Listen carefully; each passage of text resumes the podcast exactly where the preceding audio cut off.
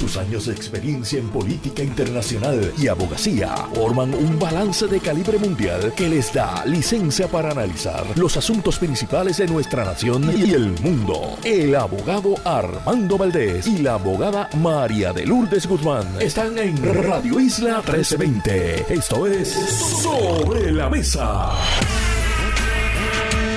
Muy buenos días, Puerto Rico y Radio Escuchas de Radio Isla 1320. Les habla Anibel Sloan en sustitución del mantenedor de este programa y amigo Armando Valdés, quien ya mañana miércoles regresa a esta mesa y a su programa Sobre la Mesa. Así que eh, con yo encantada de haber compartido con ustedes estos días, vamos a hablar hoy en este programa sobre lo que definitivamente no puedo dejar de mencionar eh, y, de analizar profundamente y en detalle en detalle vamos a analizar la vista que se llevó a cabo en el caso de Linet Morales Vázquez. Quiero decirles que en Sobre la Mesa hoy estará con nosotros, por supuesto, y como siempre, a las 8 y 24 de la mañana, la licenciada María de Lourdes Guzmán, que nos estará acompañando hasta las 8 y 55 de eh, la mañana. Ahí se unirá eh, los analistas Edil Sepúlveda y Federico de Jesús. Luego, a las 9 y 24, el profesor y ex rector de la Universidad de Puerto Rico, recinto de Río Piedras, Carlos Severino. Y finalmente, a las 9 y 40, la eh, el portavoz del Comité de Derechos Humanos de Puerto Rico, Kevin Rivera. Así que tenemos hoy un programa un tremendo y excelente programa para ustedes. No se desconecten. Vamos a hablar de lo que les he dicho. ¿Y saben por qué quiero hablar de eso? Porque he escuchado la vista desde que empezó hasta que terminó. Del, segundo, del primer segundo hasta el último segundo. Y no la escuché una sola vez. Y no la escuché a prisa. Me senté calmadamente y la escuché y la analicé con la experiencia que tengo de, de estar litigando 20 años en los tribunales de Puerto Rico e incluso he visto casos de órdenes de protección. Y yo eh, les voy a hablar de primera mano porque yo conozco el sistema y conozco y sé lo que tienen que hacer los abogados en una sala del tribunal. Ayer yo hablé del Departamento de Justicia y ya ustedes conocen, ¿verdad? Todo lo que eh, les mencioné sobre lo que entiendo debe mejorar la Oficina de Administración de Tribunales. Siempre hay espacio para mejorar y definitivamente eh, hice una invitación a que se establezcan de alguna medida eh, mecanismos de sanciones, de penalidades a los jueces que se equivocan en las salas del tribunal, mencioné que incluso eh, lo que a veces se parece ser un error de derecho puede rayar o puede constituir una negligencia en el ejercicio del deber ministerial si un juez no ha estudiado su caso, si un juez no ha estudiado el derecho aplicable a su caso. Pues claro que va a cometer un error de derecho, pero va a cometer un error de derecho porque no se preparó, va a cometer un error de derecho porque no, eh, no hizo el trabajo para el cual se le está pagando por el pueblo de Puerto Rico. Y si el juez no estudia y si el juez no se prepara y si el juez no se lee el expediente que tiene frente a sí antes de abrir la vista, que créanme, pasa muchas veces, pues por supuesto que ese juez no cometió un error de derecho por negligencia en el cumplimiento de su deber.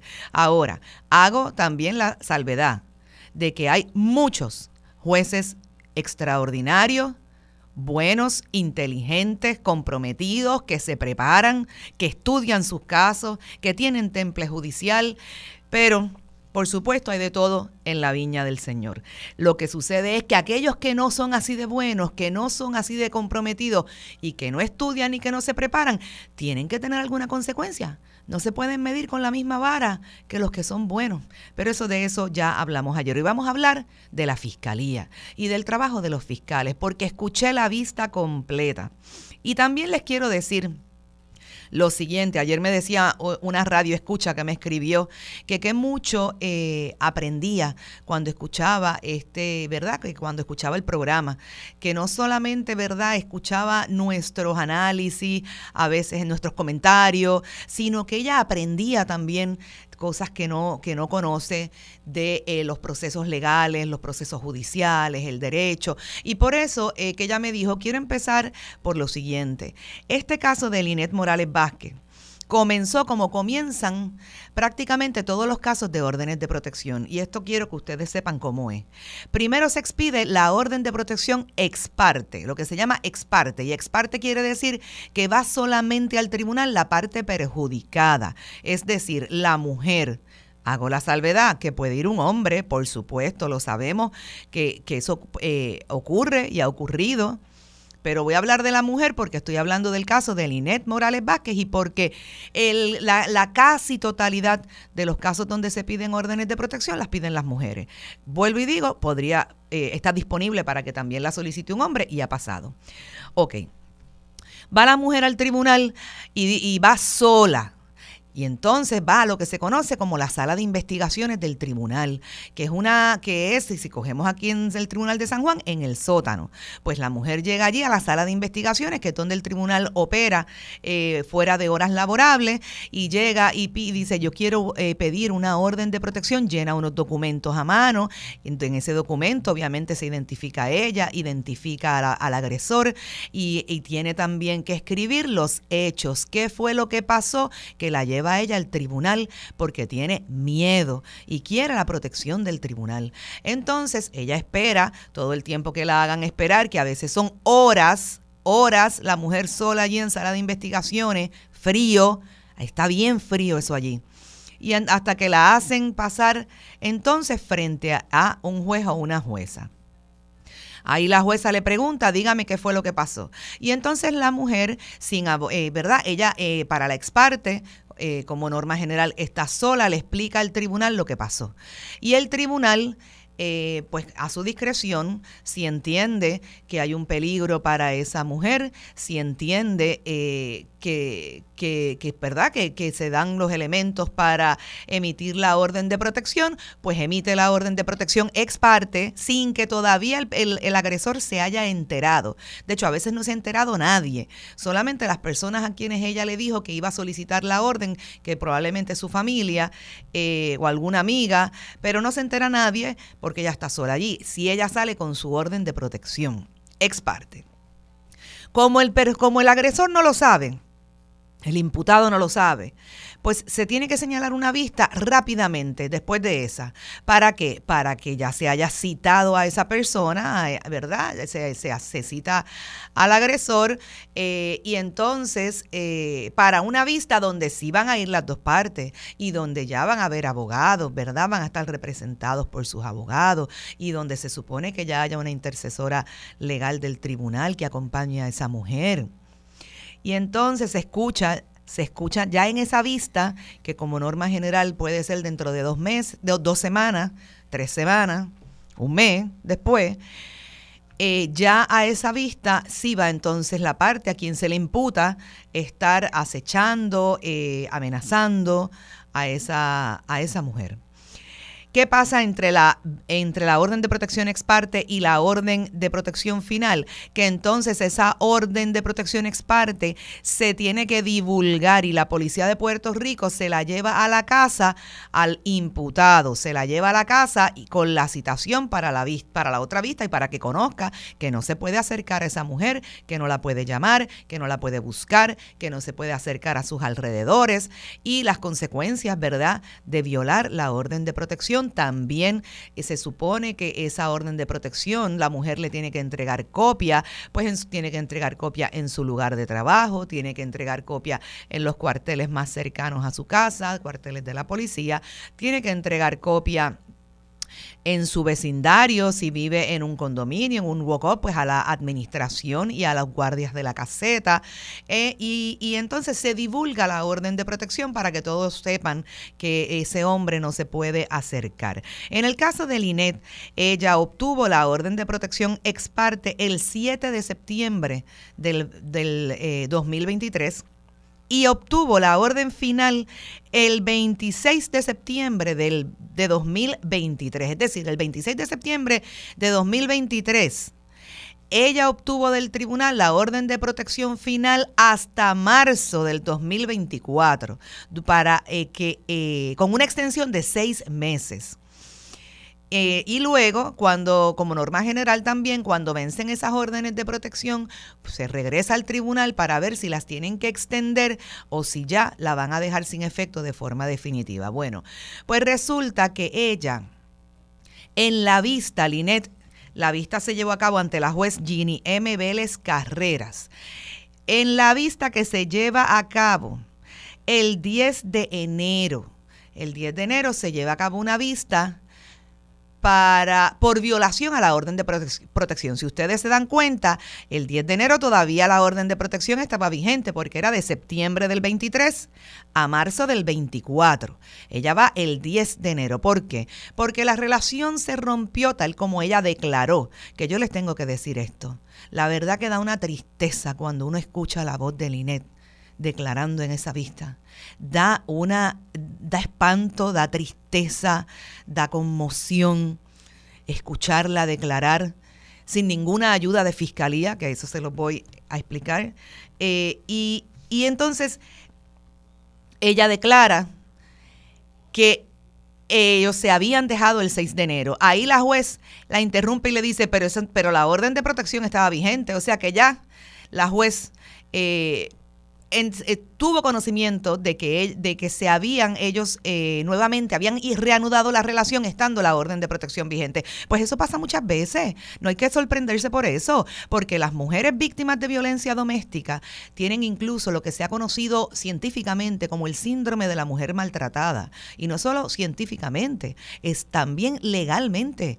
existe el síndrome de la mujer maltratada. Y es que las mujeres que son víctimas de violencia doméstica no tienen la fuerza, están vulnerables, señoras y señores, no tienen la fuerza de carácter para que este hombre venga a otra vez decirles, este, regresa conmigo. Y en este caso en particular, yo quiero que ustedes sepan que se declaró allí que ella regresó con él porque él le mintió y le dijo que tenía un cáncer terminal. Le dijo que él se iba a morir. Y de esa manera fue que a ella, ella declaró, me dio lástima, que a ella le dio pena y que él la convenció de esa manera para que ella regresara con él. Pero entonces ella se entera de la convicción previa que él tuvo, que en la cual cumplió cárcel porque quemó con la familia adentro a su exnovia, quemó la casa y quemó el vehículo de ella. Y por eso, o sea, trató de asesinarla a ella y a su familia. Y por eso cumplió cárcel. Y ustedes saben, hacía cuánto él había salido de la cárcel.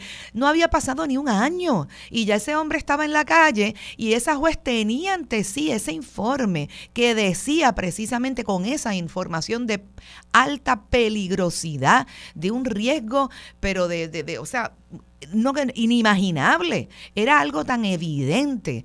Eso de verdad eh, eh llora ante los ojos de Dios. Entonces Linet declara que ella, el día, que el 7 de enero, que ellos se dejaron el 6 de enero y que el 7 de enero ella salió de su casa por la noche porque no tenían agua. Iban a hacer, su mamá iba a hacer café y no tenía, había agua. Y ella salió a ver qué había pasado con la llave de paso y se encuentra con la llave de paso cerrada. O sea que este hombre era tan maquiavélico y estaba tan y tan desquiciado que por la noche se metió dentro de la propiedad de ellos y le cerró el agua de paso de la llave para que ella, para obligarla a ella a salir de la casa. Y estaba escondido allí en la maleza cuando ella, en la oscuridad de la noche, estaba abriendo la llave de paso. Ella se dio cuenta que alguien la había cerrado y es cuando el hermano de ella sale y lo alumbra con un flashlight y le ve la cara y le dice, papi, ¿qué tú haces ahí? Y lo vio y era Wilfredo escondido allí, que había cerrado esa llave de paso. Y entonces ella sale corriendo porque le da miedo. Pues señores, imagínense la escena, porque yo me imagino la escena. Ella en la oscuridad de la noche abriendo esa llave de paso, oye un ruido y está ese hombre escondido en la maleza dentro de su casa y de su propiedad que la había dejado sin agua para obligarla a salir en medio de la noche acechándola con una orden de protección vigente. Díganme ustedes a mí si eso no merecía, si eso no merecía meter ese hombre bajo llave. Entonces el, el, hombre sale corriendo, se monta en su carro, ellos ven el carro del hombre y no tienen la menor duda porque lo vieron y lo identificaron que era él ella corre a casa de la vecina, del susto, del miedo, del terror que tenía y le dijo, vecina, e, estaba tan nerviosa que no se acordó ni del nombre de su vecina. Y le dijo, vecina, vecina, para que alertar a la vecina de que ese hombre estaba allí, de lo que estaba pasando. En la sala del tribunal, en esa silla, ella lo declaró y declaró, yo le había puesto tres querellas, yo había puesto en la policía tres querellas anteriores por escalamiento, porque había alguien allí, pero ahora es que estoy segura que era él y eso lo escuchó la juez y lo escuchó la fiscal. La fiscal se llama Alexandra Aulet. Y la fiscal Aulet, a pesar de todo eso que dijo esa mujer allí en sala, se quedó absolutamente callada. No, no argumentó, cuando terminó el caso, no le pidió al tribunal que aumentara la fianza, no le dijo al tribunal que, era imposible que le pusiera 5 mil dólares de fianza y sin grillete electrónico porque él tenía reincidencia, pero peor aún. En el cuando el abogado de la defensa hizo el contrainterrogatorio a Linet, la fiscal no objetó absolutamente nada, la fiscal no aclaró nada. Les voy a dar un ejemplo. Linet había dicho que esas tres querellas de escalamiento ya las había puesto en la policía y que ahora sabía que era él. El abogado de la defensa hace una objeción y dice, ah, objeción, su señoría, porque eso no tiene que ver con los hechos de este caso. Y la fiscal se quedó callada. Yo me, bueno, a mí se me revuelca el estómago. O sea, porque yo digo, pero ¿cómo se va a quedar callada? Esa fiscal tenía que levantarse y decirle, no, su señoría, claro que tiene que ver con los hechos de este caso, porque eso demuestra precisamente la reincidencia y eso demuestra lo peligroso que es este hombre que lleva acechándola durante días, que no fue solamente el 10 de enero, y eso demuestra que él se está metiendo por las noches allí, y eso demuestra la peligrosidad y el estado mental en que está este hombre, que está, eh, que está múltiples veces por las noches metido en la casa de ella, su señoría. Eso sí tiene que ver con los hechos de este caso. Eso es lo que tenía que decir la fiscal. Y la fiscal Alexandra Olet guardó absoluto silencio. Y entonces pues yo me quedo sorprendida. Y entonces, para colmo de males, que esto sí botó la bola. Cuando termina de cuando termina el caso, que el abogado de la defensa pide turno para él hacer unas expresiones. Y entonces la juez le pregunta a la fiscal, ¿y usted quiere hacer expresiones? Y la fiscal solamente le habla de la denuncia. Ah, que yo creo que la denuncia este, hay que cambiarle algo de lo que está en el papel. O sea, ella no estaba pensando en Linet Morales Vázquez. Ella no estaba pensando en la víctima que tenía allí y que ella tenía la, el deber en ley de defender a capa y espada con uñas y dientes. No, ella estaba pensando en lo que decía el papel de la denuncia, que había que arreglarlo. No argumentó absolutamente nada. Y le dijo a la juez, pues juez lo dejamos a su discreción. O sea, con esto les quiero decir que aquí falló la juez, que lo he dicho considerablemente, pero lo aquí falló malamente la Fiscalía de Puerto Rico. ¿Y cómo es posible que la fiscal, la jefa de los fiscales de Ponce en la televisión de Puerto Rico se, eh, eh, eh, defienda, defienda lo indefendible? Señores, no podemos defender lo indefendible. La Fiscalía no hizo tampoco su trabajo.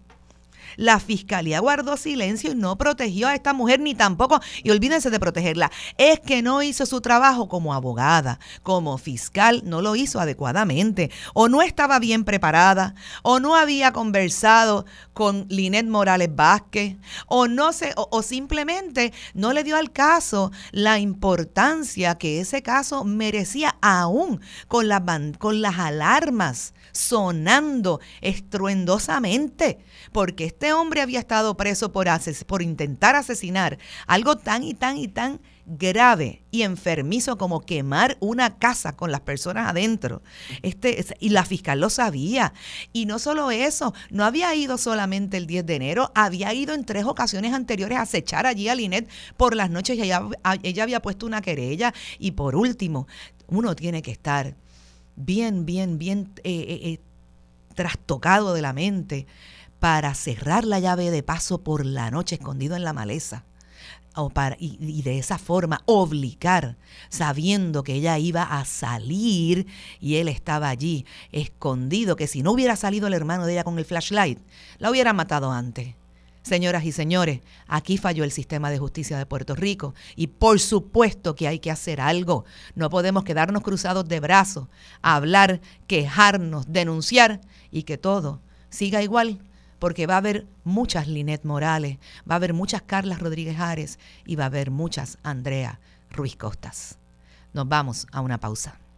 Quédate en sintonía. Conéctate a radioisla.tv para acceder y participar en nuestra encuesta diaria. Sobre la mesa por Radio Isla.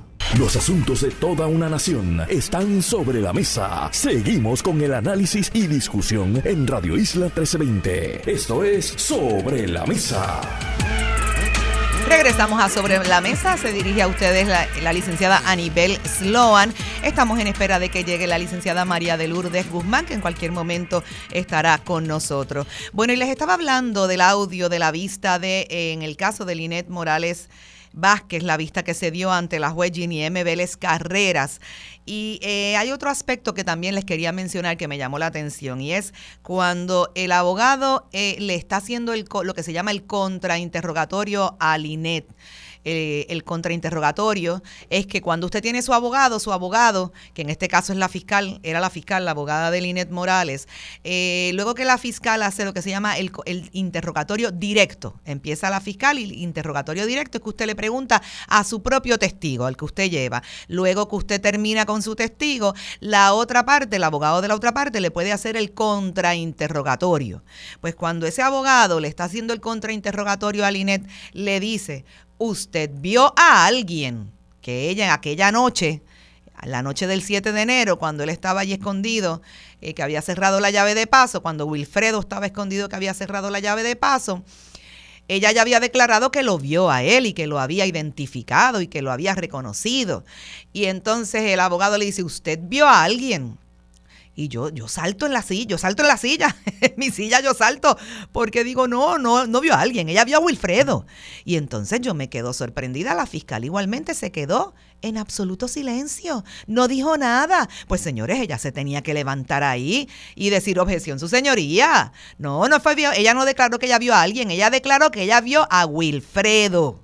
¿Ves? Pero la fiscal se quedaba sentada, callada, sin objetar, sin aclarar, sin, de verdad eh, no me parece que sea inexperiencia porque por el número que da la fiscal, que la fiscal es el número de abogada 13 mil algo. Los abogados que tienen el 13 mil algo tienen ya tiempo de experiencia, no son abogados acabados de graduar. Este, ¿Qué le pasó? Sinceramente, no, no podemos pensar otra cosa que una de dos. O la fiscal no estaba preparada o la fiscal no está apta para hacer ese trabajo. Y entonces, así como nosotros hablamos de las consecuencias a los jueces, ¿qué consecuencias va a tener la fiscal Aulet? ¿Qué consecuencia, eh, qué penalidad el Departamento de Justicia le va a imponer? ¿Cuál es el proceso legal, el proceso administrativo para que esta fiscal sea amonestada de alguna manera? Porque es que la fiscal no hizo su trabajo, señores. Y quiero también decir algo. Aquí el Departamento de Justicia envía a los fiscales a los casos.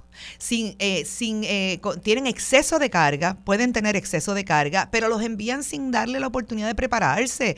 Yo les había dicho la semana pasada que personalmente conozco un caso donde una persona de edad avanzada que fue agredida por un hombre mucho más, mucho más joven, llegó a la sala del tribunal, se sometió el caso de agresión y se suspendió tres veces, que de eso también les voy a hablar se suspendió tres veces. Y entonces cuando llega finalmente la tercera vez a que se vea el juicio por agresión, llega una fiscal nueva.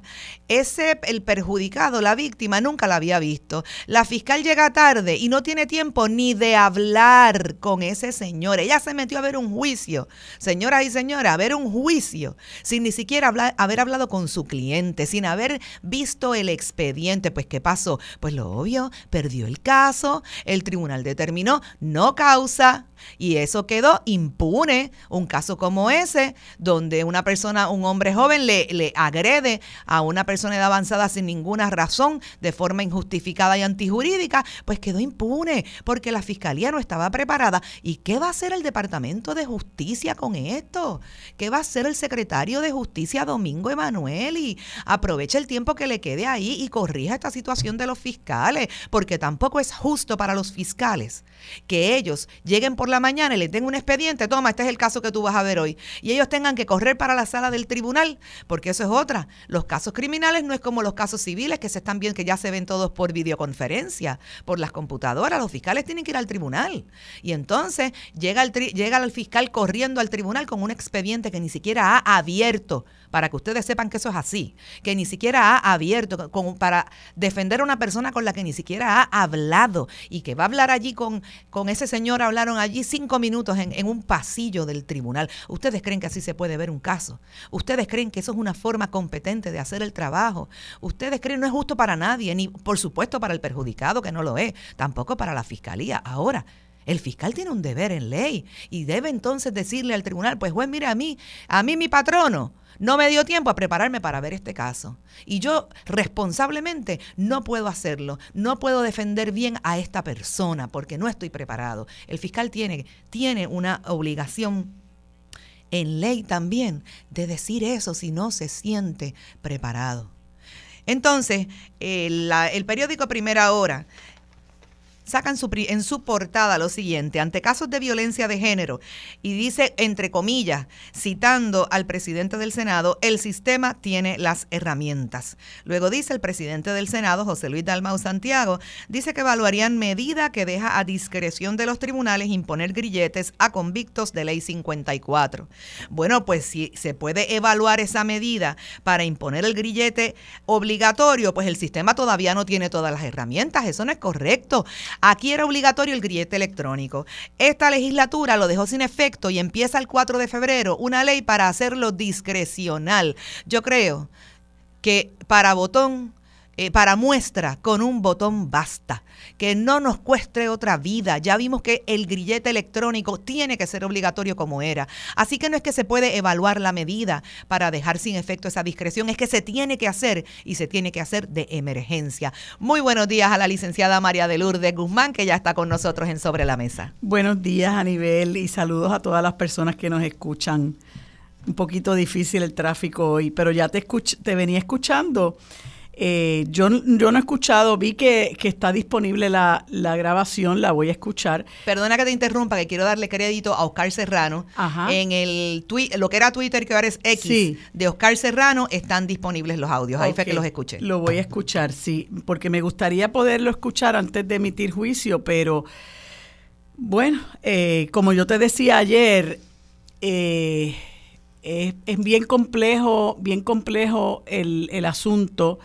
Eh, porque aquí hay una combinación de factores. Puede que se dé el asunto de la incompetencia de, funcionarios eh, que están manejando el asunto, la falta de sensibilidad también pudiera eh, ser un factor, el problema de salud mental, el no haber conocido a cabalidad el caso que tengo ante mí, ¿verdad?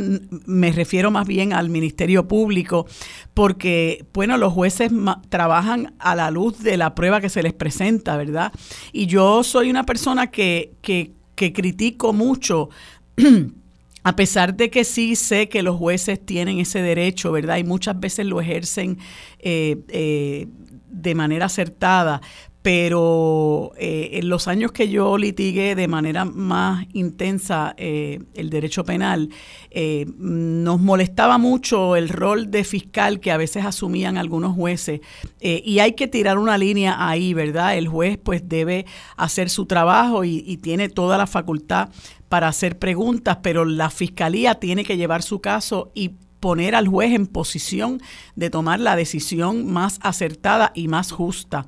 Eh, pero, pero puedo, tristemente, a la luz de todos esos factores y otros que yo sé que, existen, como por ejemplo este problema de, del machismo que existe en Puerto Rico, con el que no se está trabajando lamentablemente y que se sigue eh, alimentando.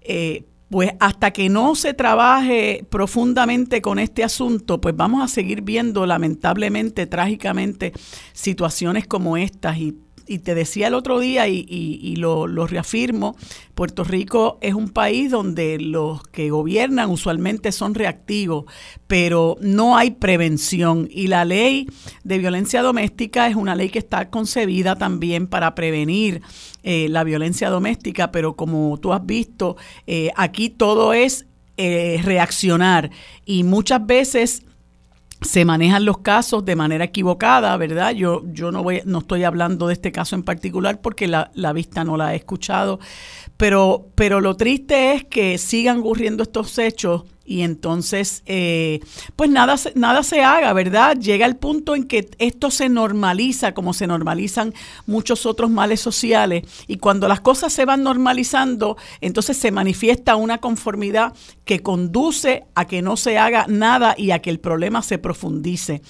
Y, de ahí que sea importante, mira, yo siempre, siempre traigo a colación un dato que a mí me, me resultó muy elocuente. Una vez hubo una una masacre terrible en el residencial Ramos Antonini. Creo que mataron ocho personas. Era la, la, la, gobernadora, era Wanda Vázquez. Y yo recuerdo que en ese momento ella, eh, eh, bueno, hubo tanto, tanto revuelo en este país con esa situación que ella rápido este, eh, eh, celebró una reunión y entonces la reunión era entre el director de área de acá, de la policía, el director de área de allá, el comisionado de la policía de acá. El, y yo decía, pero si esto no puede ser un problema policiaco. Esto es un problema social. Llámese a los profesionales de la conducta, júntese con los profesionales de la conducta y busque soluciones eh, reales al problema, trabaje con la causa del problema. El otro día tuve yo la oportunidad maravillosa de ver un documental de una joven Marel Malaret. Eh, que se llama Todos íbamos a ser reyes. Eh, yo lo anuncié aquí la semana esa misma semana lo anuncié con una entrevista que le hice a la doctora Iris Yaritza Rosario, catedrática de la Facultad de Derecho de la UPR, y este documental se filma eh, principalmente en la institución de Guayama.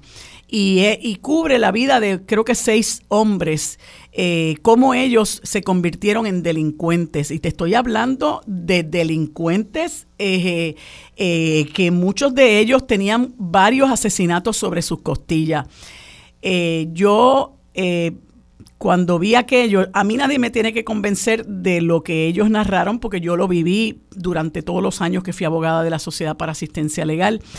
Y, la situación personal, social que vivieron esas personas fue, fue la que las condujo a convertirse en los delincuentes que, que, terminaron siendo pero ese programa de educación de la Universidad de Puerto Rico para las personas privadas de libertad salvó a esa gente aún dentro de la institución. Y muchos de ellos eh, están hoy, a, muchos de ellos no, hay un par de ellos que están en la libre comunidad, uno de ellos que era uno de los criminales más, más sangrientos, eh, murió en la cárcel, pero lo que les quiero decir es que eh, la delincuencia, el problema social tiene raíces profundas y hay que atajarlas. No se puede cortar la punta de la hierba mala, hay que arrancarla de raíz. Y una de las cosas que nos enseña ese documental es precisamente la humanidad que hay detrás de toda persona que tiene que enfrentar eh, un, proceso penal, pero eh, también que tiene que haber una justicia restaurativa y hay que manejar la situación emocional y social de todas las personas que están involucradas en estos procesos. Excelentes como siempre tus comentarios. Vámonos a, a una pausa. Regresamos a Sobre la Mesa. Soy Aníbal Sloa, me acompaña la licenciada María de Lourdes Guzmán. María de Lourdes, en la portada del nuevo día de hoy, habla sobre los candidatos que radicaron, ¿verdad? Candidaturas, eh, valga la redundancia, de forma independiente, o sea, que no lo hicieron dentro de un partido político y cómo muchos de ellos no van a conseguir los endosos que requiere la ley electoral para poder permanecer, para poder ser certificados como candidatos y poder participar en las elecciones. Mañana, 31 de enero, se cumple el plazo de ley para presentar el 50% de los endosos, la mitad de lo que se requiere. Por ejemplo, para la gobernación se requieren 8 mil endosos, pues los candidatos a gobernador tienen que presentar para mañana por lo menos 4 mil endosos. Aquel que no los haya conseguido ya está fuera de la contienda, queda fuera de la contienda. Quiero decir sobre eso que si bien es cierto, que hay que requerir endosos para que eh, como parte de esta filosofía, ¿verdad?, que tiene la ley de que, pues mira, que no sea cualquier persona que vaya como los locos a radicar una candidatura, sino que se vea que uno tiene un apoyo de algunas personas, de un grupo de personas que endosan a uno para la candidatura. Eh, no es menos cierto que requerir tanta cantidad de endosos solamente favorece a los incumbentes, pues el incumbente ya tiene un andamiaje eh, político eh, que lo, ¿verdad?, que lo ayuda y, lo, y lo, lo apoya contundentemente para conseguir los endosos. A los incumbentes se les, hace, se les hace fácil. El que empieza en la política, el nuevo, se le va a hacer bien cuesta arriba conseguir los endosos, pero sobre todo si no tienen el apoyo de un partido político. Así que lo triste es que a lo mejor una persona que no quiere estar en, o militar en un partido político, vamos a coger a, a Danora Enríquez del proyecto Dignidad, que salió del proyecto para radicar independiente, pues lo cierto es que sin ese apoyo de la, del partido político, de la estructura, política no va a conseguir los endosos, es demasiado cuesta arriba y se van a quedar afuera. Pues sí, mira, es, bien complicado. Eh, hay mucha gente que, que no eh, no se siente eh, eh, inclinado a afiliarse a ninguna colectividad política, a pesar de que en este momento pues hay más opciones, ¿no? pero hay gente que prefiere mantenerse independiente, sin embargo, como tú bien señalabas, cuando una persona es pretende correr independiente, pues eh, el proceso se hace mucho más cuesta arriba y el hecho del factor reconocimiento eh, opera decididamente para que esa persona pueda alcanzar el objetivo eh, que, tiene. Aquí es muy interesante, ¿verdad? Eh, por ejemplo, eh, la misma noticia dice que ya personas como José Vargas Vidot, Eliezer Molina y Luis Raúl Torres, que están aspirando a la legislatura por acumulación, los primeros dos al Senado y Luis Raúl a la Cámara, pues ya cubrieron el 100%, o sea que ellos superaron lo que aquello con lo que debían cumplir para el día de mañana y no hay duda de que el factor reconocimiento es muy importante eh, eh, en este sentido.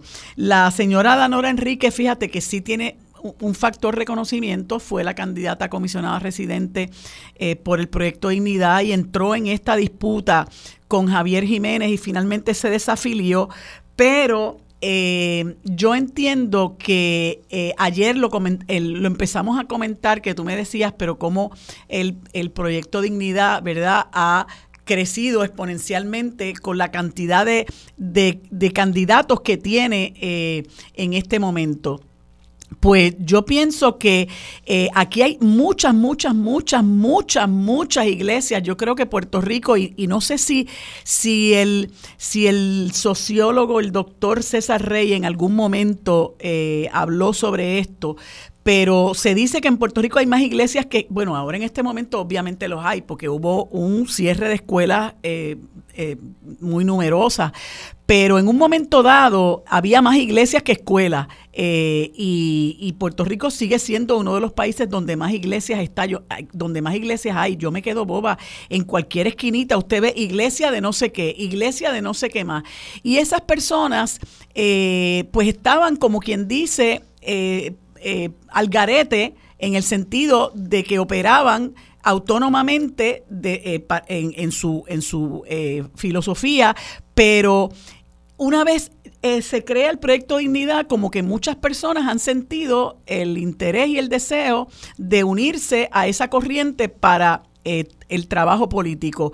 Y al tú salirte del proyecto Dignidad, pues pienso que eh, no, no, es, no resulta simpático para el fundamentalismo apoyar a una candidatura independiente, porque yo creo que todo ese fundamentalismo está detrás del proyecto Dignidad y el, aquel religioso que no es fundamentalista no necesariamente va a comulgar con Adanora Enríquez, o sea que ella de manera independiente eh, para mí era bastante eh, lógico que se quedara eh, sin apoyo. Me da, me da lástima por el señor Jorge Luis Oyola Torres, que es un líder comunitario de muchos, muchos, muchos años. Eh, la carrera de, don Jorge Luis pues es conocida por, por mucha gente que se ha dado a la tarea de, de hacer trabajo comunitario. Pero de nuevo, mientras más candidatos independientes hay, yo creo que hay menos posibilidad eh, de que todos puedan alcanzar los, los endosos, sobre todo cuando no está ahí el, factor reconocimiento. Vi que esta señora Elizabeth Torres, que yo eh, espero y clamo en el Señor eh, que no pueda alcanzar los endosos, este, pues tenía un 65% de endosos sometidos, pero solamente le habían validado un 47%, así que eso está por verse porque es hasta mañana que entiendo que tendría que tener el 50% de, de los votos. Muchos de ellos se quejan de que, de que hay trabas en el proceso. También ese proceso de tú someter los endosos y tener que esperar que te los validen, por eso es que la gente tiene que someter endosos en exceso, porque si no te los validan, esos endosos en exceso que sometas te pueden, eh, pueden llenar cualquier tipo de deficiencia que tengas con aquellos que no te validen. Pero el proceso de la validación, ¿verdad? También es un escollo en el camino. Esto merece la pena estudiarlo con un poquito más de profundidad. Yo no soy experta en el proceso electoral, aunque confieso que es algo que me gusta. Eh, pero, pero no soy experta en el proceso electoral, pero sí creo que tiene que haber, de hecho yo, yo aspiré al, al precinto 4 de San Juan en el 2016 y tuve que llevar un pleito eh, junto, junto no, porque él lo llevó por su cuenta, el senador Vargas Vidot, porque nos estaban pidiendo eh, la misma cantidad de endosos que se le pide a un partido político para inscribirse. Eh, y, recuerdo que una de las personas que compareció como parte demandante fue la, amiga senadora Ana Irma Rivera Lacén. Y, un par de organizaciones que se unieron para para, para, para demandar en ese sentido y, ganamos el pleito y no recuerdo ahora cuántos endosos fue que tuve que recoger, pero los pude recoger y pude hacer eh, mi campaña. Este, gracias, a, gracias a mi campaña está en el, precinto 4 Víctor Pared, eso es algo que yo sé que Héctor Luis Acevedo no me perdona, pero este, así son las cosas, ¿no? Eh, hay, vale la pena, como decía ahorita, vale la pena que, que, que, esto se analice, ¿no? Porque es importante la participación de mucha gente porque son personas que representan diferentes opiniones, son personas que representan sectores distintos, visiones distintas, y mientras más participación haya, yo creo que es mucho mejor para, para el elector y para el proceso, ¿verdad?, que llaman democrático en el país. Es importante señalar que Habíamos dicho que son 8 mil endosos para la candidatura a la gobernación, para la legislatura son mil y pico de endosos dependiendo, ¿verdad? Hay una fórmula establecida, una fórmula establecida en la ley, pero para la legislatura son muchísimos menos endosos. Nada, pues vámonos entonces a una pausa y continuamos. Bueno amigos, como les dije hace unos instantes, hoy como todos los martes nos acompaña Federico de Jesús desde la capital federal y también desde la capital federal y en sustitución del licenciado José Nadal Power, el licenciado Edil Sepúlveda. A ambos les doy los buenos días y las gracias por acompañarme en este espacio. Buenos días, ¿cómo están? Además de congelándose. Buenos días Marilu y buenos días Federico, todo bien acá. Está amaneciendo básicamente acá en, Washington, una hora menos acá. Wow. Federico, ¿cómo estás? En la lucha, buenos días. Me gustó ese saludo, buenos días. Eh, bueno, eh, quería conversar con ustedes sobre varios temas que tengo aquí. Uno de ellos, eh, la verdad que este país es, como decía, como decía mi mamá, mi país, este país es un país natal. aquí yo recuerdo cuando cuando se anunció la candidatura del compañero profesor jubilado de la Universidad de Puerto Rico, Javier Córdoba y Turregui, como candidato a la gobernación por el movimiento Victoria Ciudadana, empezaron a rasgarse las vestiduras porque una candidatura de agua, que cómo va a ser posible, este, no sé cuántas columnas ya ha escrito Eduardo Báez Galip eh, diciendo toda suerte de, de, de, de desatinos, a mi juicio sobre, sobre lo que es esa candidatura y lo que representa. Pero entonces ahora resulta que nosotros vamos a tener unas elecciones presidenciales en el país eh, para votar por una gente eh, por quienes no podemos votar a la hora de las elecciones presidenciales en los Estados Unidos. Y entonces eso es una votación de agua, eso es una elección de agua y lo peor de todo es que nos cuesta ¿no? Porque en el caso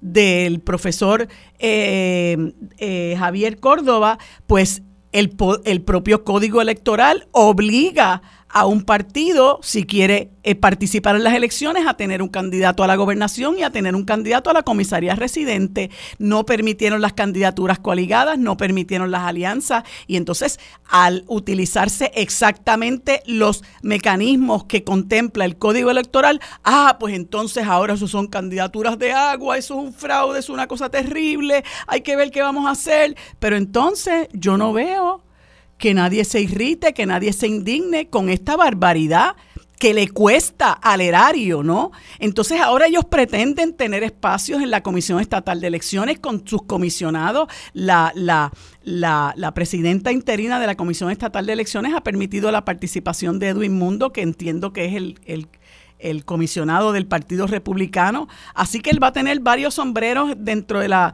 Comisión Estatal de Elecciones. Este, o sea, eh, es, es, todo un, un, discurso hipócrita, ¿no? Porque, porque eh, realmente esa elección en este país no compone nada, es una elección, ahora la llaman simbólica, eh, y, y, pero yo le llamaría, como dice el periodista Benjamín Torregotay, un embeleco. Y ustedes que están allá, ¿verdad? Presumo y que conocen cómo, cómo piensa esta clase política estadounidense, me imagino que de ver esto, tanto republicanos como demócratas pensarán que nosotros somos un hazme reír. Federico. Bueno, primero que no, no se van a fijar. Eh, y, y lo de la comparación con las candidaturas de agua, eh, interesantemente, Luis Dávila Colón se está quejando de la elección simbólica, diciéndole que es una elección de agua. Así que eso está bien interesante. Creo que es la primera vez que coincido con Dávila Colón. hay que mencionarlo porque dos más dos es cuatro, aunque lo diga eh, un, un loco, como dice Fernando Martín.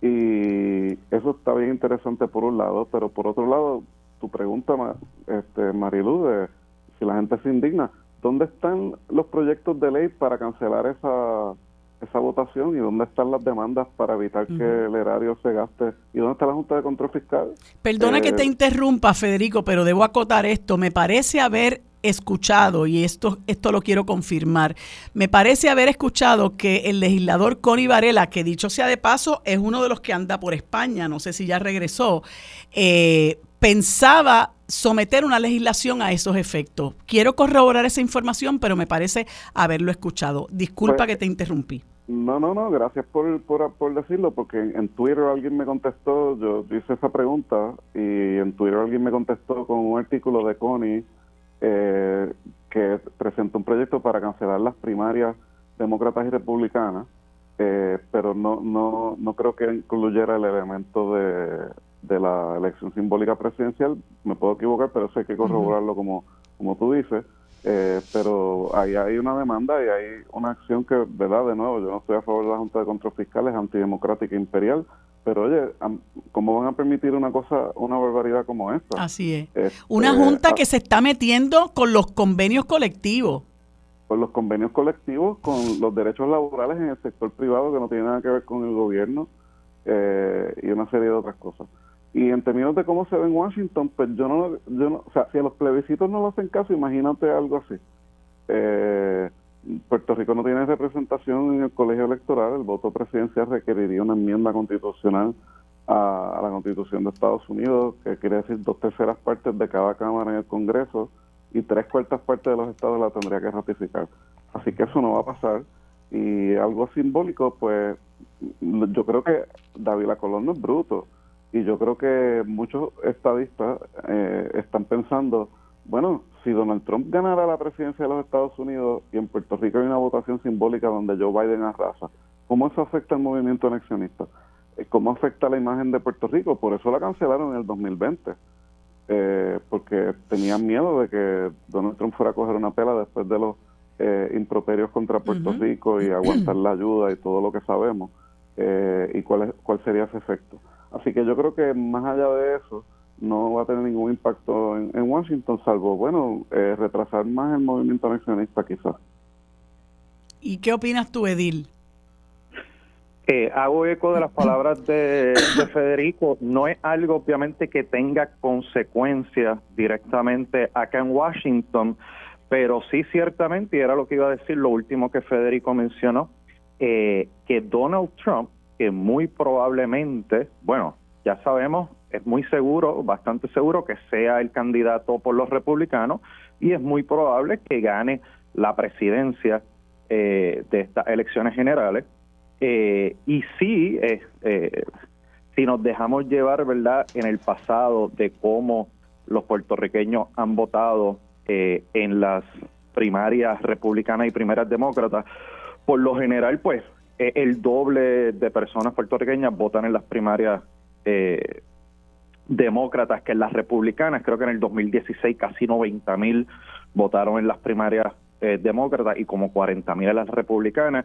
Y en esas republicanas que votaron 40 mil, ganó Marco Rubio y Donald Trump cogió una pela, creo que sacó como un 3 o 14%, y eso algunas personas lo utilizan, ¿verdad?, como, como una de las razones por las cuales, pues según, ¿verdad?, muchas personas pues nos trataron mal durante eh, esa administración, nos quisieron regalar o intercambiar por Dinamarca y toda esta, esta cuestión de cosas, pues sí, ciertamente, sí se dan, y es una preocupación, creo que de algunos sectores estadistas que son demócratas, eh, es una preocupación el hecho de que se dé esta elección en Puerto Rico, muy probablemente, pues Donald Trump perdería, si nos dejamos llevar, ¿verdad?, por cuáles son, ¿verdad?, ese historial eh, de voto en Puerto Rico. Eh, no es que muchas personas voten, pero ciertamente perdería y en Estados Unidos ganaría y habría que ver, ¿verdad? Muy probable le lleven esos números o, o él se de esos números y sea una razón más para que haya eh, ese trato que ha habido con Puerto Rico. Pues este, yo, yo creo que hay que ver qué es lo que va a pasar, ¿verdad?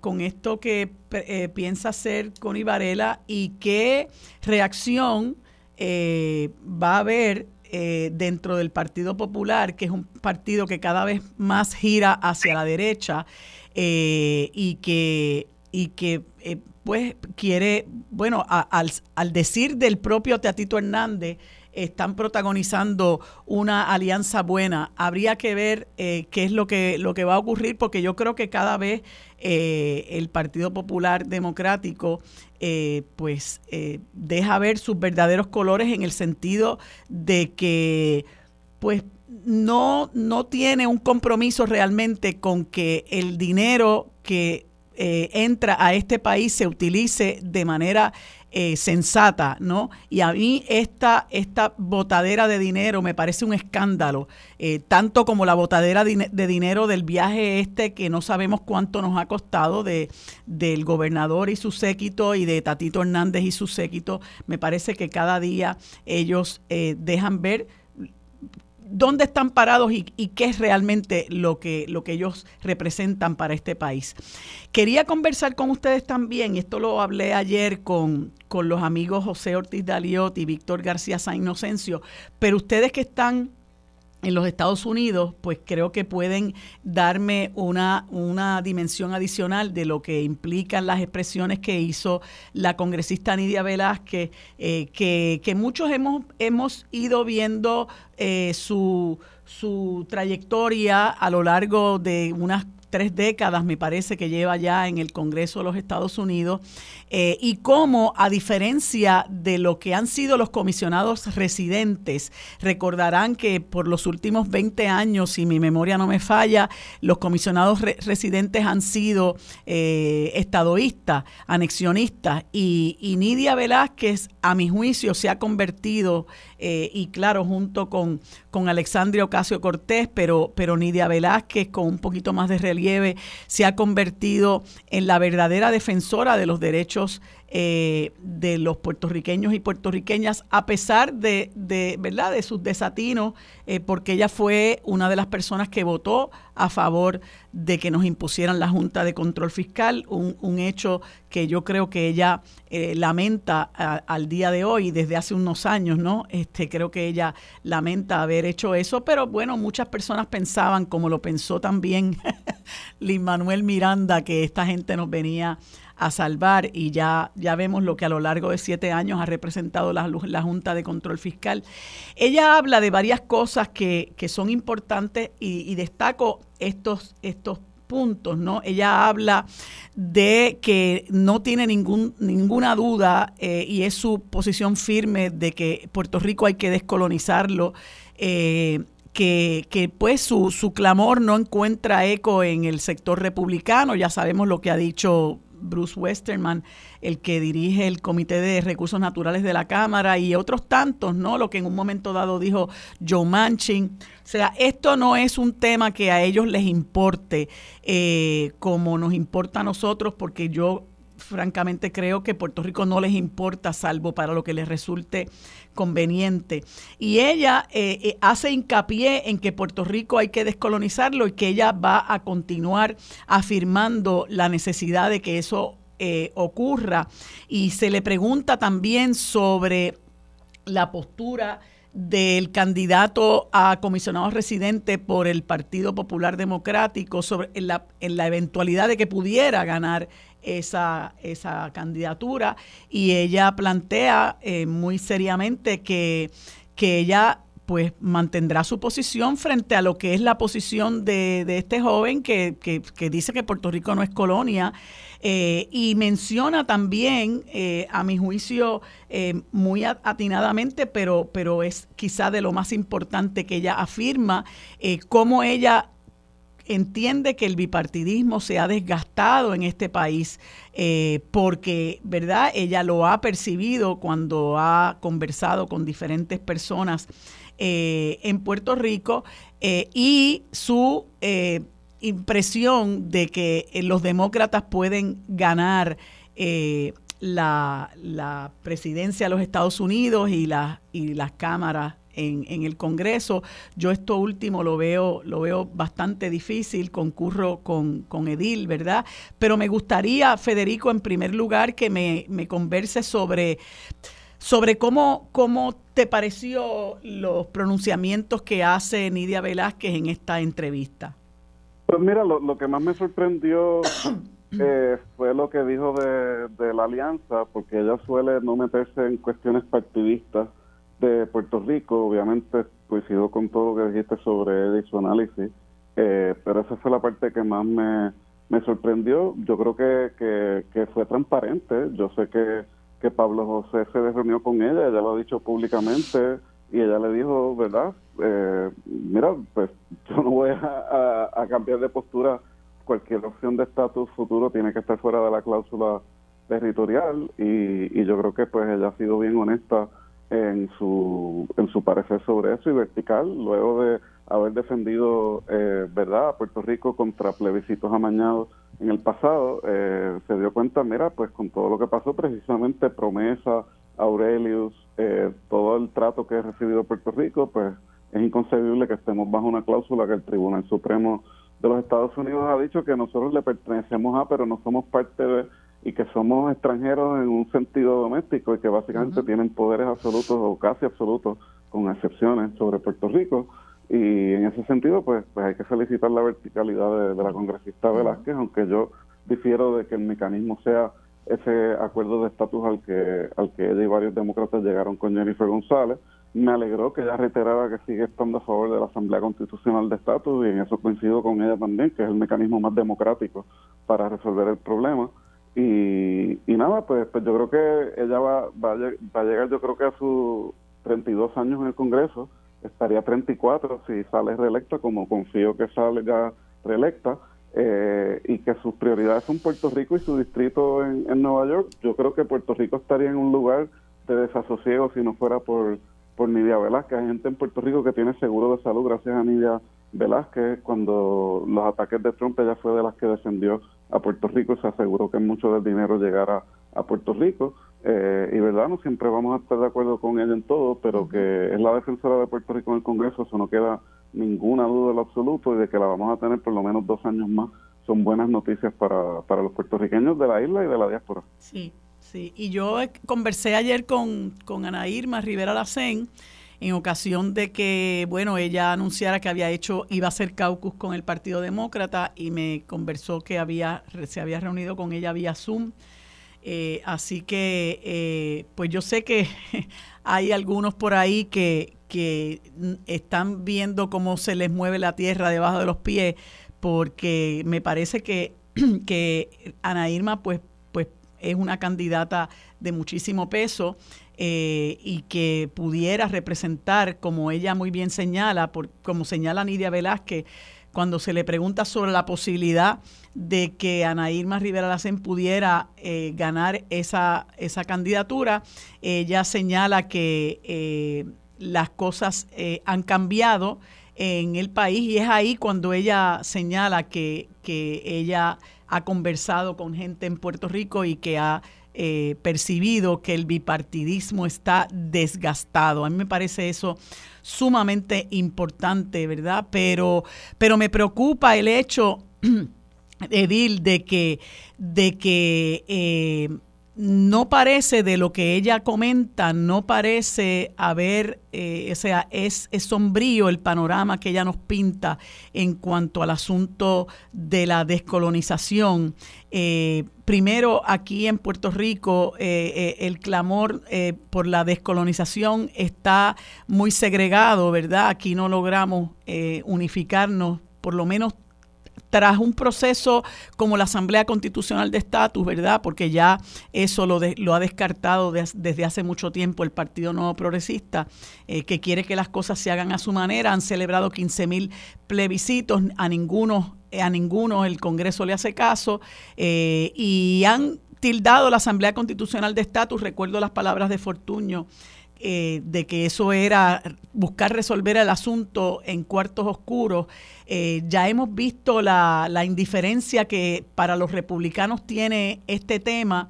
Y bueno, los demócratas lo comentan como un poco para congraciarse con, con, algunos sectores en el país, pero yo no veo ni no, y no se ve, ¿verdad?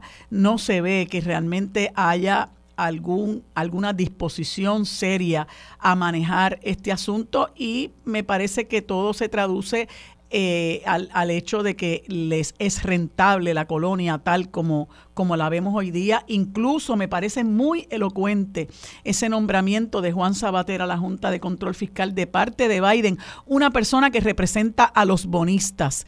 Eh, y me parece que ese nombramiento pone de manifiesto lo que realmente es la Junta para el gobierno estadounidense, entiéndase no solo el Congreso, sino también el Ejecutivo. Ciertamente eh, coincido, sí diría que los tiempos, a veces en algunas ocasiones y en algunos temas, eh, los tiempos cambian. Eh, por ejemplo, tengo que coincidir con lo que dice Nidia Velázquez, ¿verdad? O lo que infiere de el bipartidismo que está cayendo en Puerto Rico. ¿Y quién diría?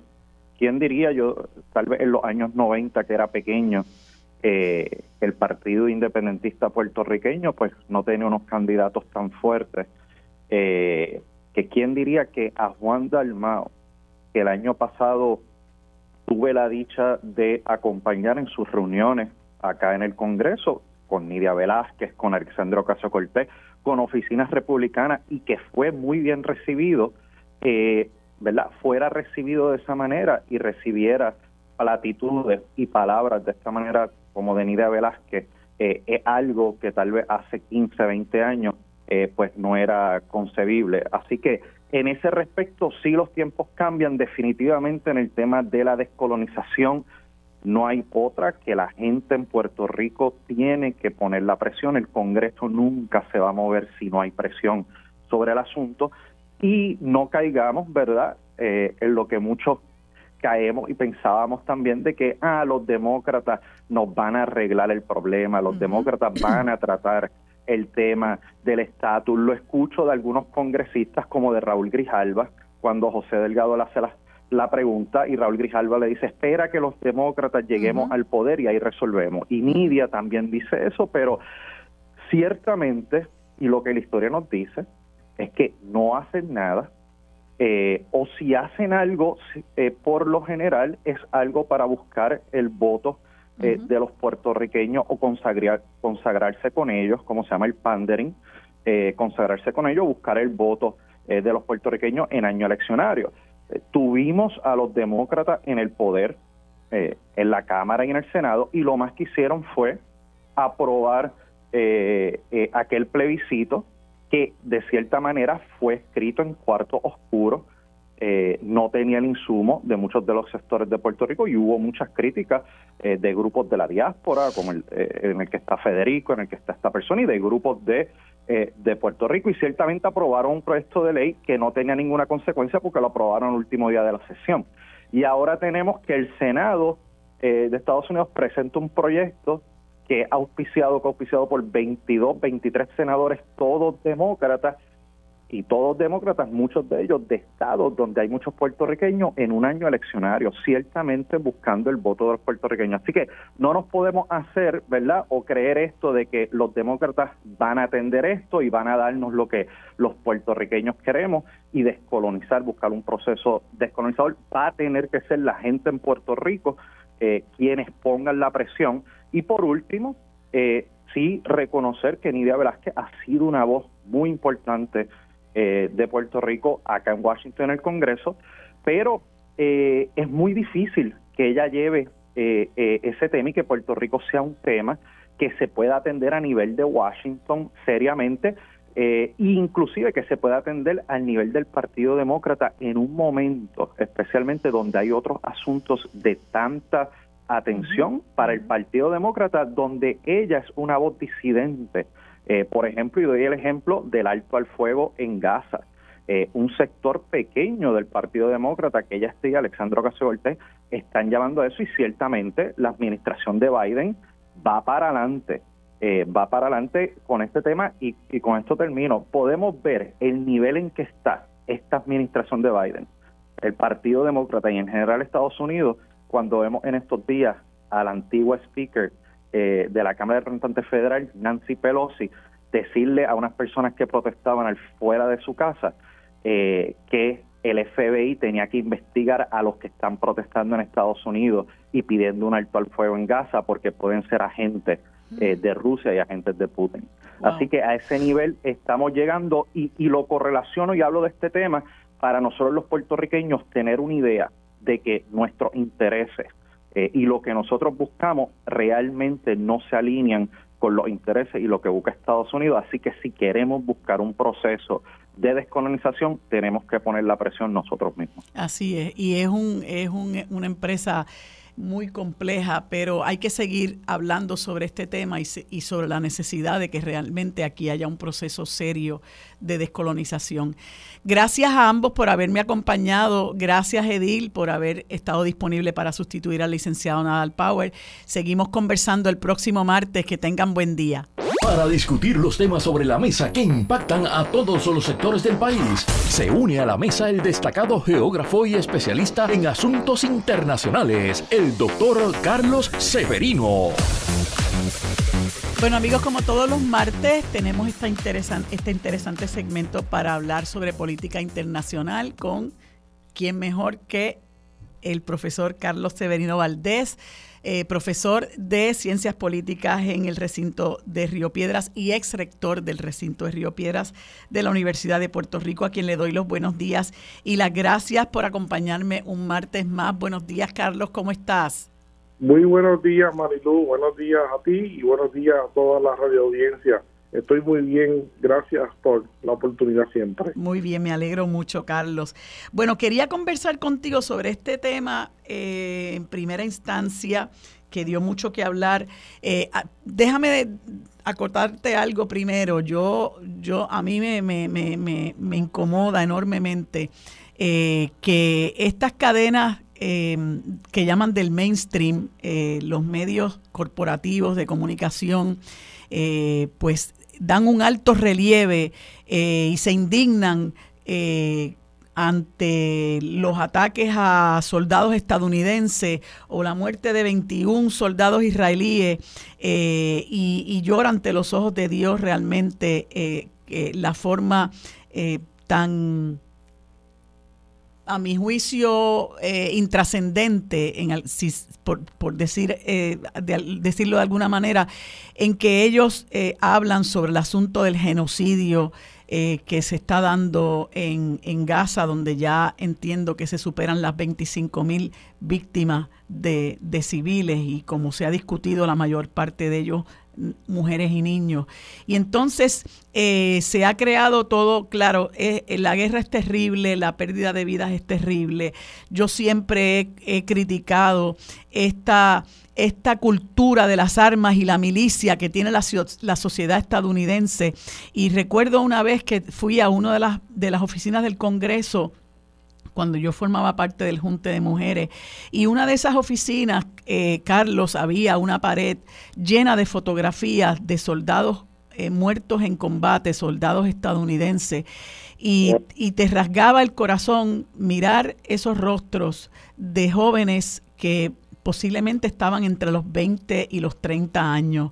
Eh, y tú dices, ¿para qué? Eh, ¿verdad? Cuando tú lo miras así en retrospectiva, uno se pregunta para qué. Eh, y entonces se ha dado esta situación donde ha habido un ataque eh, de parte de Irán a una base militar estadounidense en la frontera de Siria y Jordania, donde, donde han muerto tres soldados estadounidenses y esto pues indudablemente conociendo el, el, el belicismo que caracteriza a Estados Unidos y su gobierno, pues eh, vaticina una respuesta eh, aún, aún más dura, como la que ha sido de parte de Israel hacia, hacia Gaza, ¿no? Y quisiera que me conversara sobre eso y, y, a qué tú atribuyes que haya ocurrido este ataque. Mira, es muy interesante tu el primer punto que tú traes eh, y necesariamente pues eh, debo decir que eh, desde la guerra de Ucrania hacia acá este, se ha venido criticando bastante por algunos eh, sectores de análisis independientes lo que ha sido el rol de los grandes el, gran los, grandes consorcios mediáticos verdad de, de, Norteamérica específicamente y también de, de Europa. Este y en este caso pues como tú dices eh, se nota la asimetría en el tratamiento de, de, la noticia con respecto a lo que ha sido eh, desproporcionalmente la muerte de tantos civiles en el en el eh, en Gaza no en particular eso eso realmente es una, una realidad que en algún momento se tendrá que hacer una crítica importante una autocrítica para evitar que en futuras ocasiones se siga dando este tipo de, situación que se nota, eh, es, notable. Bueno, este eh, dicho eso, eh, lo que sucedió recientemente es algo preocupante, porque aunque había habido una multiplicidad de ataques por estos grupos que son sencillamente pues, llamados milicias proiraníes, pero son distintas agrupaciones eh, islámicas extremas, ¿verdad? que están participando del conflicto y que están atacando las decenas y decenas de bases y de puntos de observación que tienen distintos países, entre ellos Estados Unidos, en tanto en Siria como en Irak, eh, como parte de lo que fueron las confrontaciones eh, que se vivieron años atrás en contra de la expansión y el dominio del Estado Islámico. Pues, en este momento, una de esas milicias, hasta ahora ninguna de esos ataques había significado muerte de las personas que están dentro de esas, de esas instalaciones hasta ahora, que como ya tú muy bien dijiste, pues hubo el saldo de tres muertos y un conglomerado de personas heridas. Y en, en esa cultura, en esa cultura, pues la pérdida de, estos, estos militares eh, eh, en Estados Unidos, pues se convierte en un fenómeno muy doloroso y muy, muy politizable. Eh, y así lo, así lo ha sido, porque rápidamente eh, desde el sector eh, republicano han comenzado a ponerle mucha presión a Biden para que eh, este, ataque a Irán.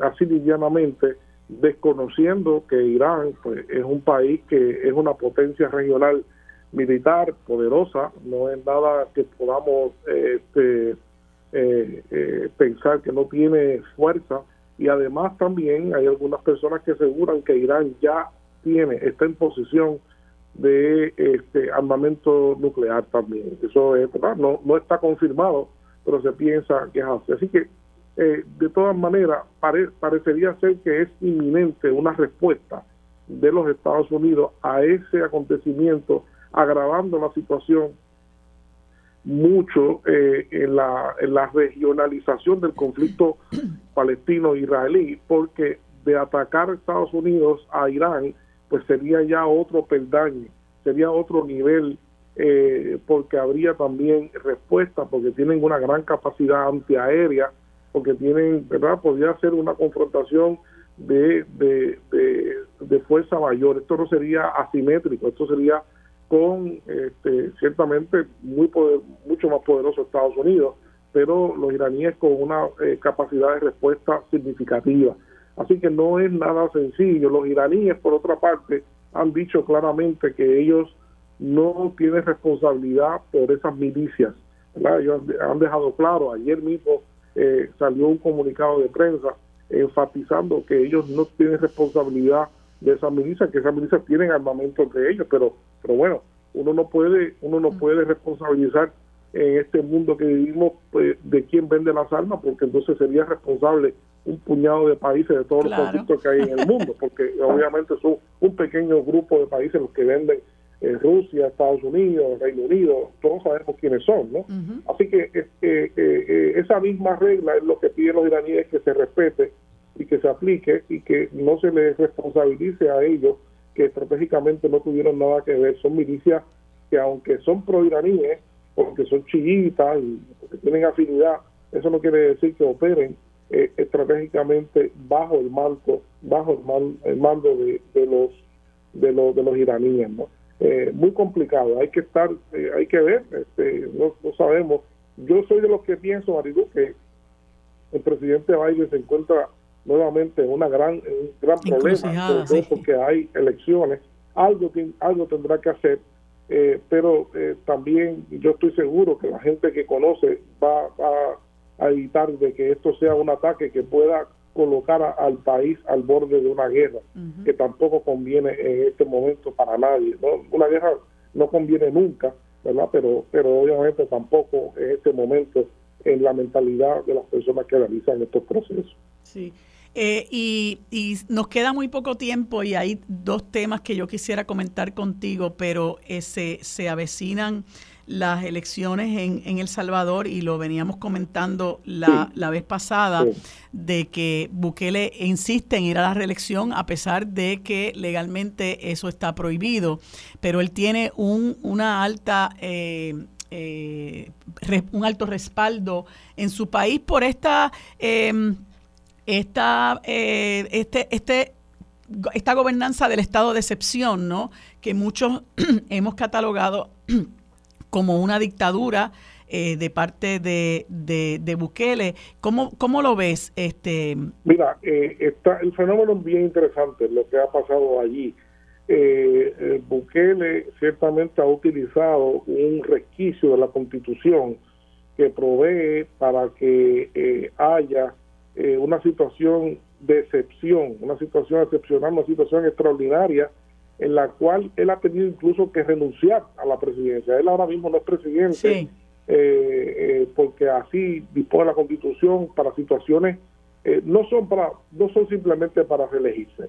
Este, es obvio que el, el, espíritu de la ley no no va dirigido hacia eso. No llega hasta ahí. Él, lo ha utilizado él lo ha utilizado de esa manera, violentando ciertamente el, el, el orden constituido. Así que las elecciones serán este próximo domingo. Eh, lo que se espera, Marilu, es que eh, las encuestas más importantes cifran un apoyo electoral de Bukele de 70%. Para que tengas una idea, no solamente que tiene un alto por ciento, sino que Bukele ha logrado aniquilar, no aniquilar con armas, ni ha logrado desmontar ideológicamente a la oposición histórica.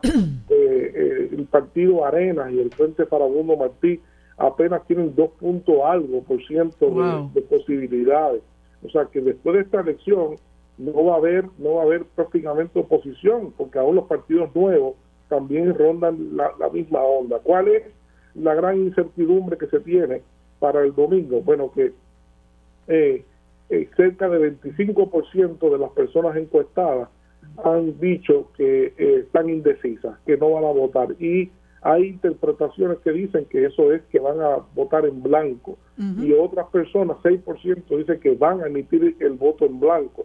O sea, eso es un alto por ciento que ronda el 30, el 30% de intención de no votar o de, o de, o de anular la papeleta. Y de eso revertirse en un voto, pues podría cerrar y podría cerrar la, en las elecciones. Pero eso es algo que es bastante hipotético de estos procesos. Lo que tenemos como realidad es que eh, eh, Bukele con sus políticas este, de seguridad que ha tenido, este, no importa qué, ha tenido cierto cierto cierto éxito después de tanta violencia en el país y ha logrado cautivar por el momento este, a, la, a la población, no así, eh, a, pesar de haber lastimado, estar lastimando este, la fibra democrática este, en, el país. Así es. Pues Carlos, se nos acaba el tiempo. Hubiera querido conversar contigo sobre la decepcionante decisión de la Corte Internacional de Justicia en el proceso que llevaba Suráfrica, ¿verdad? Que le dio una palmadita a Israel. Eso no se hace,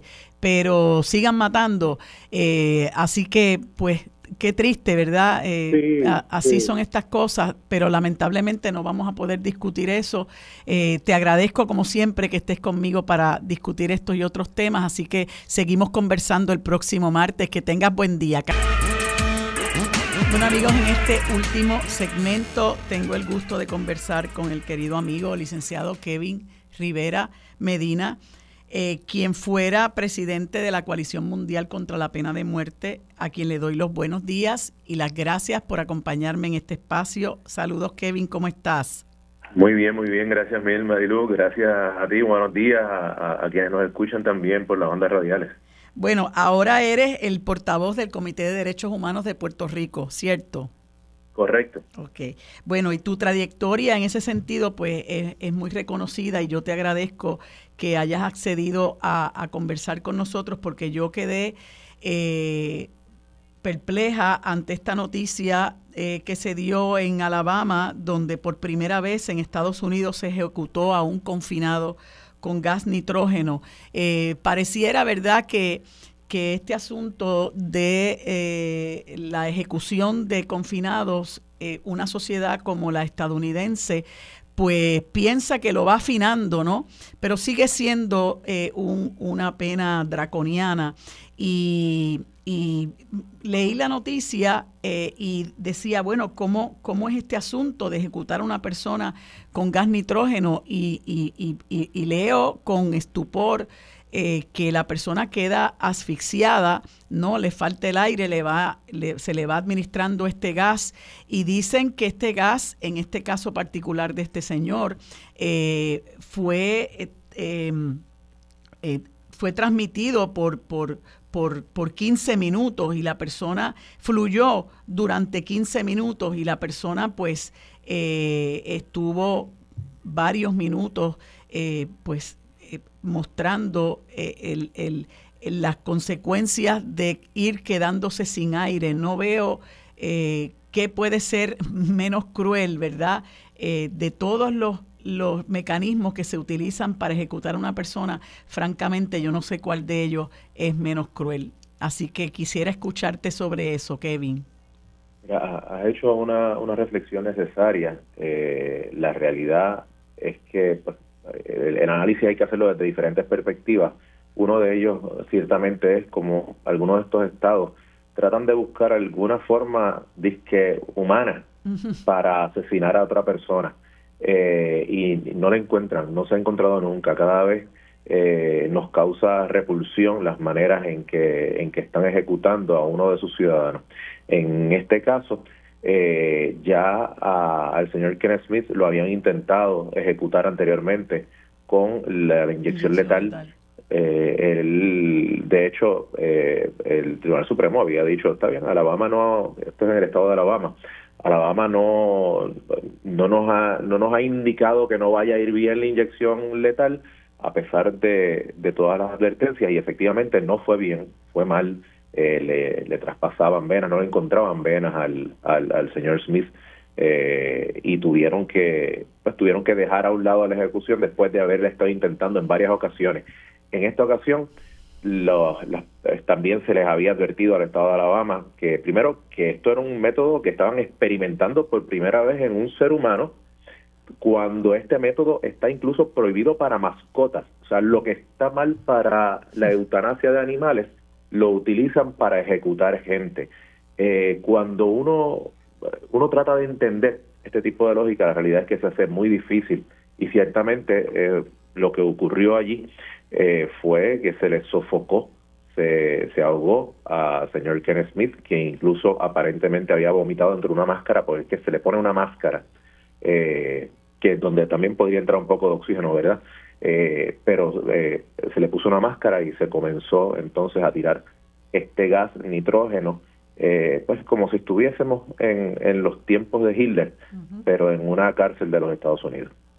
Sí, yo leí eso, incluso en uno, en una, en una canal de televisión estadounidense escuché a una persona que no sé si era un capellán eh, que estuvo presente a petición del propio convicto eh, y lo que él narraba, pues francamente a uno le erizaba la piel, ¿verdad? En el sentido de lo que él observó eh, cómo esta persona pues se le asfixia, ¿no? Por eso te, comento que no sé qué método es más cruel eh, y que, una, y que eh, es una sociedad que tristemente se niega a reconocer que, que, hay que trabajar los asuntos de otra forma, ¿verdad? Que, que la pena de muerte es algo que se debe abandonar y, y, y ahora mismo desconozco, creo que es mucho menos de la mitad, pero no sé cuántos estados aún todavía eh, eh, mantienen la pena de muerte en los Estados pues Unidos? los números son los siguientes. Todavía hay 27 estados que retienen la pena de muerte. De esos 27, hay tres que tienen moratorias a las ejecuciones. Eso quiere decir que no, eh, porque por eh, dictamen del gobierno, usualmente del gobernador o gobernadora, pues entonces no se ejecuta. Así que quedaríamos con 24 que la tienen activa. Hay 23 estados que no tienen la pena de muerte. El Distrito de Columbia tampoco tiene pena, de muerte. Sabemos que a nivel federal sí existe la pena de muerte, al igual que en la milicia de los Estados Unidos. Mm. Este, estabas refiriéndote ahorita también al, al, reverendo Jeff Hood, que fue el que estuvo con, con Smith en, en, la, en el momento de, de su ejecución. Y, ciertamente yo también pude escucharlo y la manera en que él podía describir cómo Smith estaba convulsando, eh, moviéndose, retorciéndose, tanto del dolor como del desespero por el asfixia en, en la camilla, la verdad es que nos tiene que causar eh, un, terrible dolor porque ¿cuál es el mensaje que se está enviando eh, realmente? Esto estamos hablando de un crimen que ocurrió en los años 80. Esta persona está sentenciada desde el 89. Eso quiere decir que lleva un fracatán de años. Eh, en el de la muerte, sí. Eh, cierto, cierto. Eh, no estamos hablando de una persona que, que pueda hacerle daño social a nadie en este momento, a pesar de que no tengo una no tengo ninguna duda de que en algún momento lo hizo. De hecho, esto fue un crimen por encargo, eh, el, este, que se le hizo a, este señor y, y ciertamente, pues, alguna pena eh, tendría que tener por por el crimen que cometió, que fue terrible. Eh, así que, pues, la familia de la víctima en este caso también digo públicamente que esto no le devolvía a su ser amado. Eh, la realidad es que para esa familia se pudo haber cerrado este capítulo mucho antes y permitir que, su dolor y su coraje, eh, pues de alguna manera pudiera comenzar a transformarse mucho antes y no treinta y pico años después. La realidad es que eh, es, terrible. es terrible para todas las partes y es un y es un paso atrás hacia la humanidad misma. Así mismo, eso mismo dijo el, el confinado, ¿no? Eh, que esto era un retroceso eh, en, en, en, la verdad en la, en la, en la lucha por erradicar la, la, la pena de muerte. Eh, y te pregunto, Kevin, ¿cuántos países tienen pena de muerte en el mundo? Son alrededor del 72% los que ya han abolido la, la pena de muerte en, en, el mundo completo, así que tenemos todavía un veintipico de por ciento de países que la mantienen, Estados Unidos es uno de ellos, eh, China, Irán, Arabia Saudí, Egipto son otros de los que la mantienen y la utilizan eh, con, pues, con, con, alguna frecuencia, eh, así que básicamente por ahí están dentro de los máximos ejecutores eh, de, la pena de muerte. casi toda Latinoamérica la, la ha erradicado. Eh, Europa, para tú pertenecer a la comunidad europea, no puedes tener pena de muerte. Y el nuevo continente que se está moviendo hacia la abolición poco a poco es África. este, muchos países africanos han estado aboliendo la pena de muerte como parte de, estar en la Unión Africana y, todo lo demás. Eh, en África ciertamente hay unos procesos eh, de guerra, de, guerra civil, de violencia, eh, que, pues, que a veces no permiten, más allá de, la pena de muerte judicial, que es la que estamos hablando, las ejecuciones extrajudiciales también están siendo un problema, como, como lo fueron en, en Latinoamérica por mucho tiempo también y, y, todavía ocurre en ocasiones. Pero bueno, en cuanto a lo que es utilizar el aparato judicial, o sea, eh, todo este aparato del Estado para tratar de llevar el mensaje de que matar es malo, pero luego matamos a nombre de la sociedad, la, la realidad es que es un sinsentido, es un sinsentido total. En los países donde se ha abolido la pena de muerte no aumenta la criminalidad y definitivamente que la pena de muerte no es un disuasivo para combatir la criminalidad, así que no sirve, no sirve para sus propósitos. Claro, y es una forma de promover la venganza como mecanismo de consuelo, entre comillas, para, para las para las personas que son víctimas, para los familiares, para, para un país, ¿no? Que muchas veces ese es el morbo que se exacerba, tenemos que vengarnos, tenemos que castigar. Eh, por eso tenemos que seguir conversando en Puerto Rico sobre la justicia restaurativa, que es tan, tan importante y que realmente conduce a la sanación, ¿verdad? No, no el, el buscar que haya esa venganza, incluso hasta, como tú señalas, familiares eh, sienten que este no es el camino y en muchas ocasiones opinan, mire, yo no voy a recibir sanación, no voy a recibir, eh, la, no nadie me va a devolver a mi ser querido. Eh, y ese tipo de acercamiento es el que, el, el que hay que eh, darle a este proceso. Yo me siento muy orgullosa en el sentido de que las veces que aquí la Fiscalía Federal ha intentado imponer la pena de muerte, gran, unos grandes sectores del país se han levantado y se ha logrado que, que el jurado lo rechace. Así que eh, pues hay que seguir trabajando, hay que seguir hablando sobre esto, que para muchas personas son temas un poco antipáticos, pero, pero hay que seguir hablando porque a fin de cuentas lo que queremos buscar es la sanación y la paz. Eh, gracias Kevin por haberme acompañado en este espacio y haber tenido conmigo esta conversación que es, es necesaria. Eh, así que bueno, conversaremos en, en, ocasiones subsiguientes. Gracias nuevamente, que tengas buen día. Amigos, hasta aquí el programa sobre la mesa del día de hoy. Gracias por habernos acompañado. Nos vemos en el día de mañana. Lo próximo es Mili Méndez en Dígame la Verdad.